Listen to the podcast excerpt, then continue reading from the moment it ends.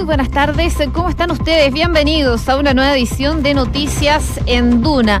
Cuando en Santiago, a esta hora, los termómetros marcan los 29 grados y la máxima pronosticada para hoy es de 32, o por lo menos aquí en la capital, temperaturas más agradables que días anteriores, creo, porque parece que estuvieron bastante altas las temperaturas aquí en Santiago, condición y que por el efecto del cambio climático también probablemente se van a mantener durante todo este verano, así que hay que ir acostumbrándose. Eso sí, mañana probablemente algo de nubosidad aquí en la capital. Les contamos brevemente los lugares donde nos escuchan, Viña del Mar y Valparaíso. A esta hora registran 18 grados, bastante nubosidad. En Concepción hay 22 grados de temperatura acompañado de nubosidad parcial. Y en Puerto Montt, nubosidad parcial también, pero acompañado de 16 grados de temperatura. Es lo que nos dice a esta hora la Dirección Meteorológica de Chile. Por supuesto, eh, siguen las noticias, continúan los incendios, de hecho, en el sur del país ya se concretó este estado de excepción constitucional que había anunciado el día de ayer el ministro del Interior subrogante, Rodrigo Uvilla, y que va a entrar en vigencia para algunos sectores de las regiones del Biobío, la Araucanía y también los ríos. Esta va a tener una duración de 30 días y va a haber un general en cada región a cargo del orden público. Es parte de lo que se ha decretado y las decisiones que están tomando desde el gobierno, por supuesto liderados por el ministro del Interior subrogante, Rodrigo Villa, quien está también recibiendo indicaciones por parte del presidente Sebastián Piñera, que como sabemos está de vacaciones, pero está siguiendo muy atento lo que está pasando no solo en el sur,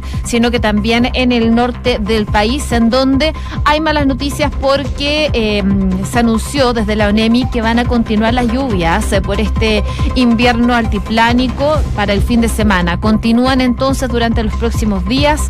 Por supuesto, las autoridades están en alerta por esta situación y lo que generan estas lluvias. Ya hay algunos damnificados, de hecho también hay críticas por parte de sectores de la oposición y también de autoridades de eh, no decretar zona de catástrofe en el norte también, al igual como lo ha hecho el gobierno en el sur de nuestro país. Según lo que dijo el día de hoy el subsecretario mm, Rodrigo Villa, que está siendo de ministro del Interior, es que las situaciones son distintas. En el sur los incendios están siendo intencionales, está la mano del hombre, mientras que en el norte se trata de temas de fuerza natural. Así que esa es la situación en que está tanto el norte como el sur de nuestro país. Por supuesto, les vamos a estar contando más informaciones de cómo se va desarrollando esta situación. También eh, hay otras informaciones que vienen desde el mundo por supuesto, sigue generando reacciones este discurso de la Unión que dio el presidente Donald Trump el día de ayer, en donde habló de varios puntos, economía,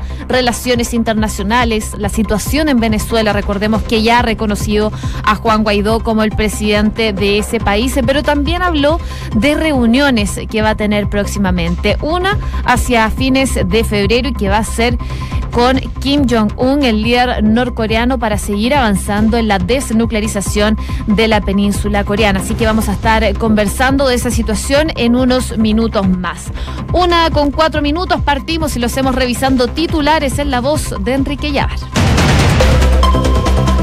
El anuncio del gobierno de declarar zona de catástrofe para zonas específicas del sur ya entró en vigencia y tendrá una duración de 30 días. El estado de excepción constitucional entrará en vigencia para ciertos sectores de la región del Biobío, Araucanía y los ríos. Eh, esto tiene implicancia, como lo hemos conversado, en términos de orden público y en términos del combate a los incendios. ¿Por qué digo de orden público? Porque eh, ellos tienen la responsabilidad de garantizar en toda esta zona que, eh, se cumpla, ¿no es cierto?, la disposición que está establecida en la, en la Constitución del orden, ¿no es cierto? Y esto es relevante porque sabemos que los incendios en un porcentaje importante son causados por el hombre. Tenemos a partir de hoy día en Concepción como centro de operaciones un DC-10 con capacidad de 45 mil litros que ha combatido los incendios en numerosas zonas de, de catástrofe. El ministro de Desarrollo Social, Alfredo Moreno, descartó que el estado de excepción sea una forma de militarizar la Araucanía. Ante las críticas del líder del Consejo de todas las Tierras, Aucán Wilcamán, Moreno sostuvo que en este caso lo que están haciendo es al contrario, ayudar a las personas mapuches y no mapuches de la zona. El ONEMI anunció que las lluvias por el invierno altiplánico continuarán hasta el fin de semana. Tras las críticas al gobierno por no decretar zona de catástrofe en el norte del país, el ministro subrogante del Interior aseguró que la situación en el norte es exclusivamente natural y las Fuerzas Armadas ya están desplegadas. El día de ayer fue el día más complejo por la crecida de los ríos y en definitiva eh, hoy día en la mañana eh, se reactivó el tránsito. Hay que decir que el ministro de Obras Públicas subrogante estuvo desde ayer todo el día dirigiendo las operaciones en terreno y permite que el día de hoy salgan 90 buses desde Arica que vienen a la zona central. Hay otro tema en el norte que nos preocupa, que es la, ciudad de Calama, que es donde seguimos con restricciones de, agua potable y se está eh, dirigiendo, ¿no es cierto?, eh, se están dirigiendo las acciones a fin de restablecer lo antes posible el suministro de agua. La Fiscalía reformalizará a una treintena de imputados antes de cerrar la investigación por el megafraude en Carabineros. El persecutor Eugenio Campos informará en la audiencia, además del hallazgo de otras cuentas de la policía uniformada usadas supuestamente para desviar fondos públicos. La Corte Suprema le ordenó al Estado financiar medicamentos por más de 1,9 millones de dólares. El tribunal acogió el recurso de protección a favor de cuatro personas diagnosticadas con una mortal y rara enfermedad denominada lipofusiosis neuronal de tipo. Muy difícil la enfermedad. Y la demanda en Chile en contra de Apple ya suma casi 130 mil consumidores, se acusa a la empresa de causar un prejuicio por la obsolencia programada de sus dispositivos móviles. Gracias Enrique por esos titulares. Bastante difícil el nombre de esa enfermedad. Siempre tienen nombres tan complicados las enfermedades, pero bueno. Así es. Hay que, hay que buscarle el nombre conocido comúnmente. Debe ser bastante más fácil que, que, ese nombre tan complicado. el lipofuscinosis neuronal ceroide idea tipo. Así, esa es la enfermedad. Nada de fácil. Espero que, que los jueces hayan podido pronunciarlo. Una con siete minutos, vamos al detalle de las informaciones que están presentes esta jornada, por supuesto. Eh, el sur de nuestro país se tiene preocupados a las autoridades eh, no solo de la zona, sino que también del gobierno en general. De hecho, el subsecretario Rodrigo Villa ha estado muy pendiente de lo que ha pasado, eh, principalmente en las regiones del Biobío, la Araucanía y también en los ríos, en donde ya se anunció que se declaró zona de catástrofe para eh, zonas específicas de esas regiones. Ya entró en vigencia entonces esta zona de catástrofe y va a tener una duración de 30 días, en donde eh, un general va a estar a cargo de cada zona. De hecho, en su primer punto de prensa como jefe de Defensa Nacional de la región de la Araucanía, el general de brigada del ejército, Rodrigo Pino, informó sobre el rol que va a cumplir en esa zona. Y junto al intendente de la región, Jorge Aton, eh, este uniformado se presentó en el regimiento Tucapel, en Temuco, y recalcó que la función principal del jefe de defensa es mantener el orden público. Ese es el principal foco de este general que va a estar a cargo de la región de la Araucanía. Respecto del uso de armas eh, por el porte mm, de personal del ejército, el encargado señaló que si en la necesidad de salvaguardar la integridad física de las brigadas de incendios forestales se tuviera que hacer uso de armas de fuego, eh, dice indudablemente, conforme a lo que establece la ley y los reglamentos de las instituciones, ellos lo pueden hacer. Todo esto después de que se armara cierta polémica porque... Comunidades mapuches están alegando que esto podría generarse en contra de eh, ciertas personas, a lo mejor eh, podría repetirse la situación que se generó con eh, el caso con la Araucanía anteriormente. Así que, bueno, es eh, probable que se empiecen a armar este tipo de discusiones, pero lo que ha señalado finalmente el eh, general es que su punto, su objetivo es mantener el orden público en esa zona del país también se refirió a otras atribuciones que van a tener, como por ejemplo es eh, la restricción de libertades constitucionales. En relación a esto, Pino afirmó que eh, tiene la disposición a tomar todas estas restricciones, por ejemplo, que si hay un inconveniente que se declara en una hora en donde eventualmente se dispuso un toque de queda, este no viene al caso para esta emergencia y por el momento, dice, no se tiene prevista esa medida. Un toque de queda no está previsto todavía. No obstante, sí señaló que se podría evaluar otro tipo de medidas, como por ejemplo la restricción de ventas de sustancias que podrían funcionar como acelerantes. Eh, dice que podría tomarse otra medida como por ejemplo restringir la venta de combustibles en recipientes que no sean los correspondientes a los vehículos. Todo esto por la situación de los incendios que se está generando en el sur del país. De hecho, ya la Fiscalía está investigando por la intencionalidad que están teniendo estos incendios forestales en el sur de nuestro país, eh, principalmente en las regiones del Biobío, la Araucanía y también de los ríos. Seguimos con otras informaciones, esta vez viajamos al norte porque luego de una seguidilla de interrupciones desde la Intendencia de Arica y Parinacota, ya informaron durante la mañana que se ha vuelto a habilitar el tránsito en la ruta 5. La información fue dada a conocer pasada las 7 de la mañana del día de hoy por la cuenta institucional del organismo regional a través de Twitter, la cual señala que ya está habilitado el paso para todo tipo de vehículos en la zona. La ruta, recordemos, se encontraba suspendida desde el lunes pasado debido a la crecida del río San José ubicado en el sector de la cuesta Chiza.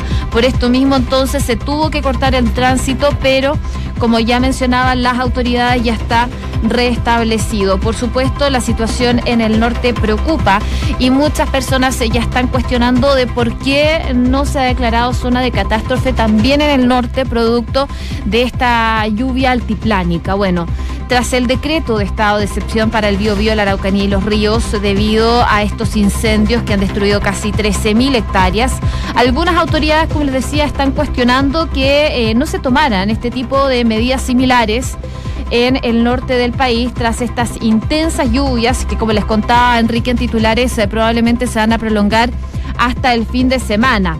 Bueno, lo que decía en específico las personas es por qué no se decreta zona de catástrofe.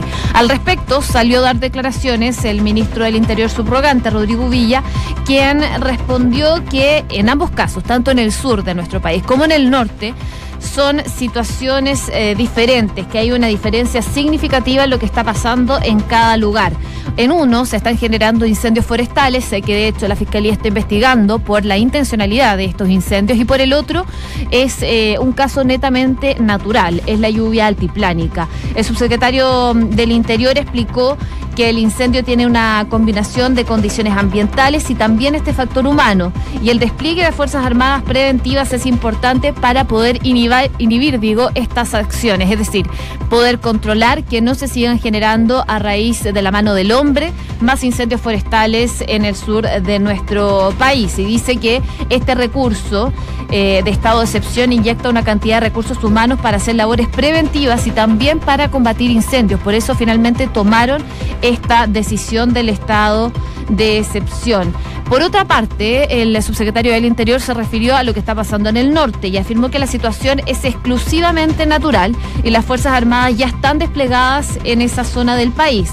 Dice que, por ejemplo, se abrió el camino entre Arica y Iquique eh, en colaboración con las Fuerzas Armadas, noticia que se dio a conocer el día de hoy. Y en la misma instancia, el subsecretario Villa respondió a las críticas por la tardía reacción de decretar estado de excepción constitucional en el sur del país. Y por esto afirmó que el gobierno ha tenido una planificación clara y se ha caracterizado por la toma de decisiones, específicamente cuando hay emergencias. Sabemos cómo hacerlo y no me quedo con las críticas, dijo el subsecretario del Interior, que estuvo dando declaraciones el día de hoy, tanto respecto de la situación que que se ha generado en el sur de nuestro país con los incendios forestales, como en el norte con la situación de la lluvia altiplánica que probablemente, y según dice meteorología, va a durar hasta el fin de semana.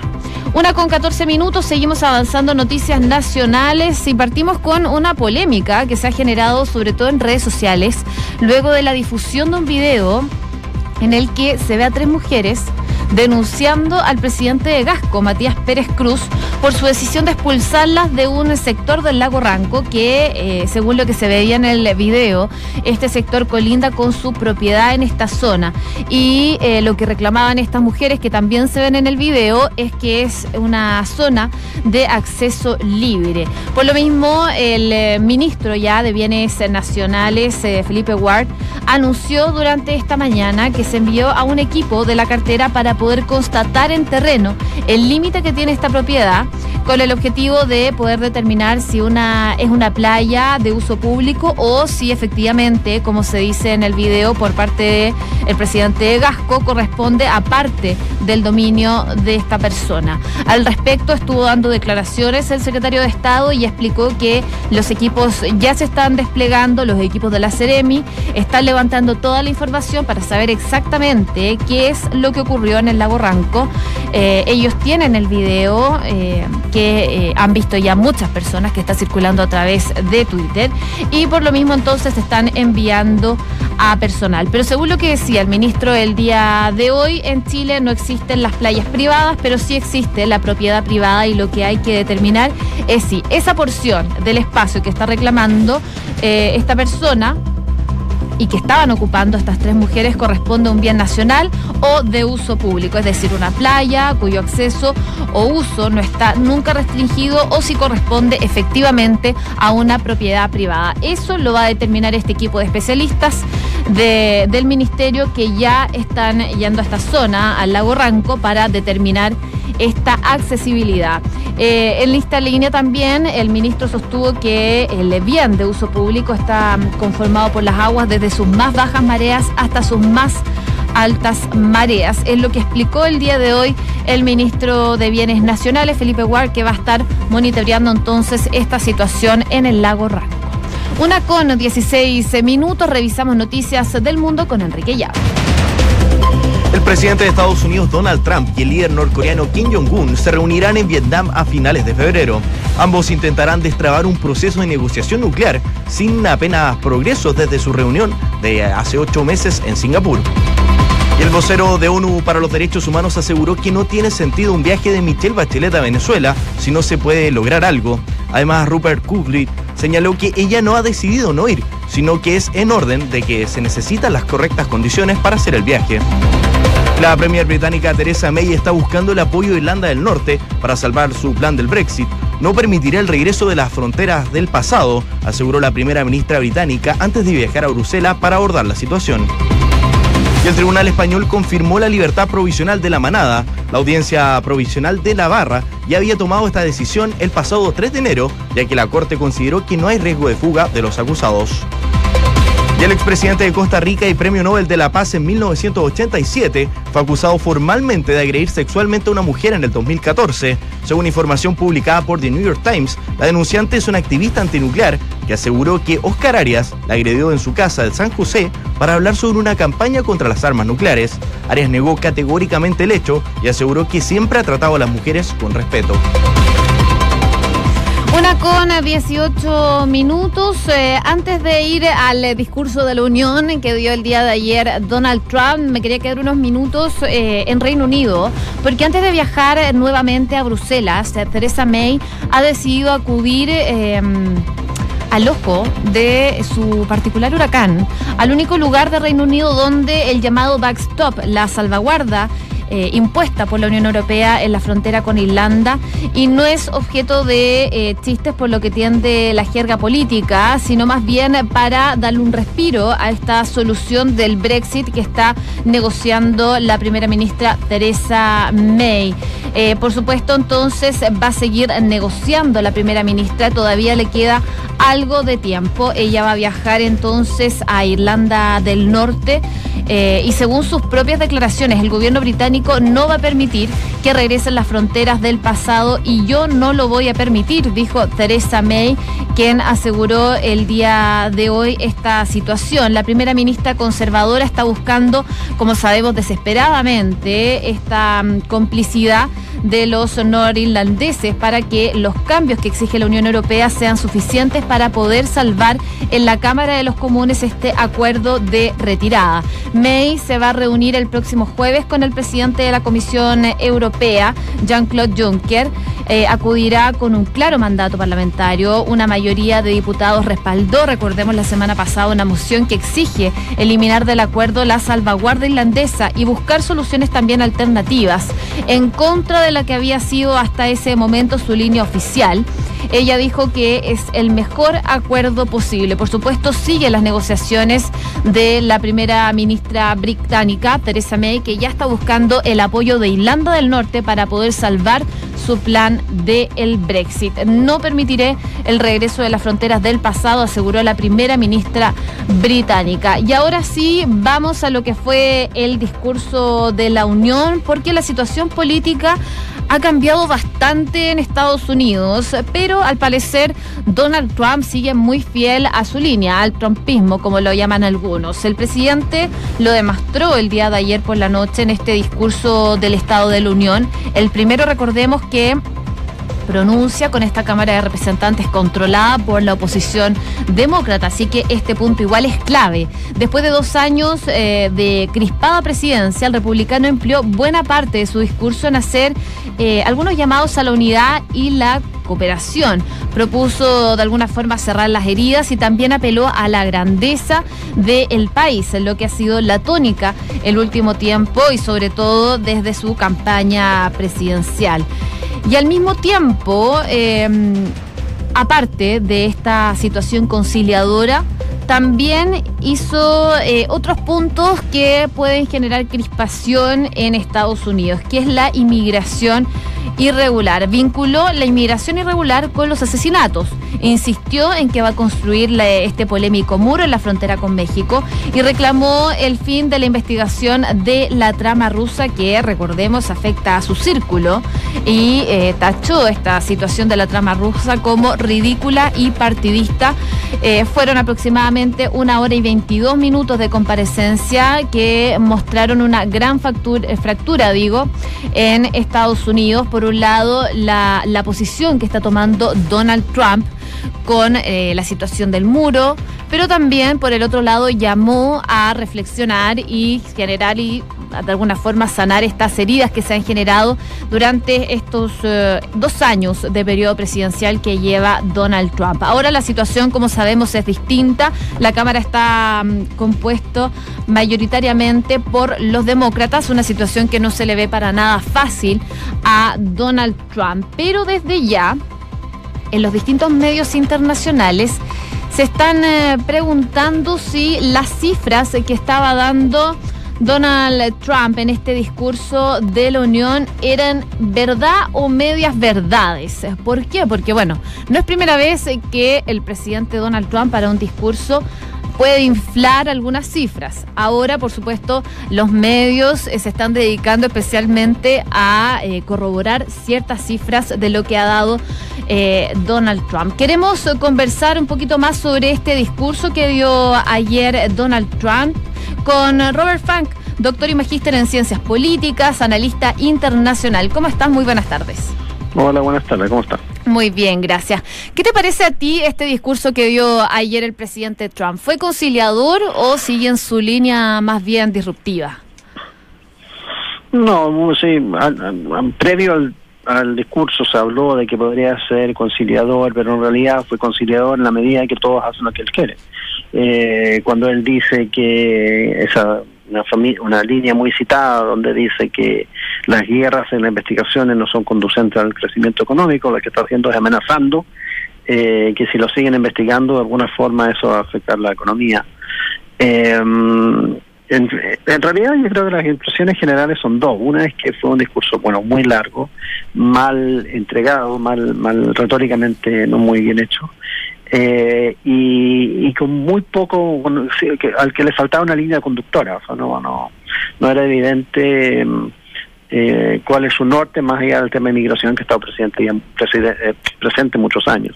Y lo segundo fue la distinto, en distintos momentos del discurso la, la óptica, la óptica de Nancy Pelosi sentada atrás, a veces aplaudiendo, pero a veces como un poco haciendo caras, eh, la óptica del Partido Republicano, que se parece hoy día casi un partido compuesto enteramente de hombres blancos mayores de edad, y el Partido Demócrata por el otro lado con muchas mujeres vestidas de blancas, felices, unidas, eh, muy eh, diversas en términos de sus orígenes eh, raciales, digamos. Entonces, era como que Trump estaría hablando a dos, estuviese hablando a dos países muy distintos, que efectivamente es el caso. ¿Qué, ¿Qué, medidas puede tomar Donald Trump de aquí en adelante teniendo una Cámara mayoritariamente eh, de demócratas y con discursos que eh, no llaman más bien a, la discusión de algunos temas como es la migración, que ha sido bastante polémico? ¿Qué se puede esperar de aquí en adelante? Perdón, ¿qué, qué, qué se puede?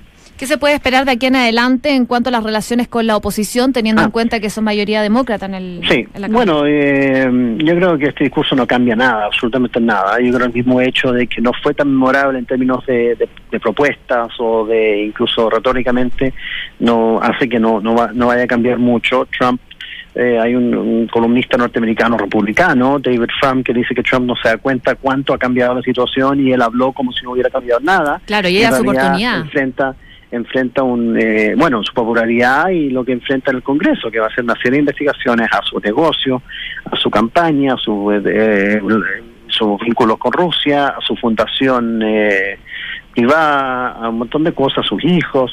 Eh, y, y, va a tener un problema y por eso también explica un poco por qué anuncia la visita a Corea del Norte, porque, o sea, tratando un poco de cambiar el tema, pero eh, en términos de avanzar en la agenda, por ejemplo, en su famosa el tema del, del muro, eso va a ser extremadamente difícil. Los, los demócratas no tienen ningún incentivo en, eh, en darle eso. Estamos conversando con Robert Funk, analista internacional. Robert, también, y por último, se nos acaba el tiempo, preguntarte por esta cumbre que va a tener con Kim Jong-un ya a finales de febrero. ¿Podría ayudar a lo mejor eh, estas relaciones que está teniendo con Corea del Norte para ayudar a, a esta baja que está teniendo en su aprobación el presidente norteamericano? Sí, en el corto plazo, normalmente cuando ocurren estas cumbres, el presidente se ve un poco más presidencial, eh, le puede dar un pequeño salto en las encuestas pero a la larga no creo. Ella, yo creo que la novedad, por ejemplo, comparado con la vez pasada, donde fue una novedad, donde todo el mundo se preguntaba cómo iba a ser esa reunión, cómo iba a ser el lenguaje corporal, qué se iban a decir, eh, que iba a salir de la reunión, ahora sabemos que no salió nada de esa reunión, que el de Corea del Norte siguió con su agenda de, de su programa nuclear y es muy probable que eso ocurra de nuevo y por lo tanto ahora sí yo creo que le puede ayudar pero pero a menos que saque un acuerdo realmente concreto a la larga, yo creo que no hace ninguna diferencia. Bien, Robert Funk, analista internacional, te damos las gracias por haber conversado con nosotros en Noticias en Duna. Gracias. Buenas tardes. Bueno, una con 27, se nos va acabando el tiempo. Solo mencionar que hoy hay Copa del Rey. Eh, esta tarde se va a vivir esta nueva edición del Clásico de España, las 5 de la tarde, noticias del deporte para los que les gusta el fútbol y sobre todo las ligas europeas estén atentos a eso.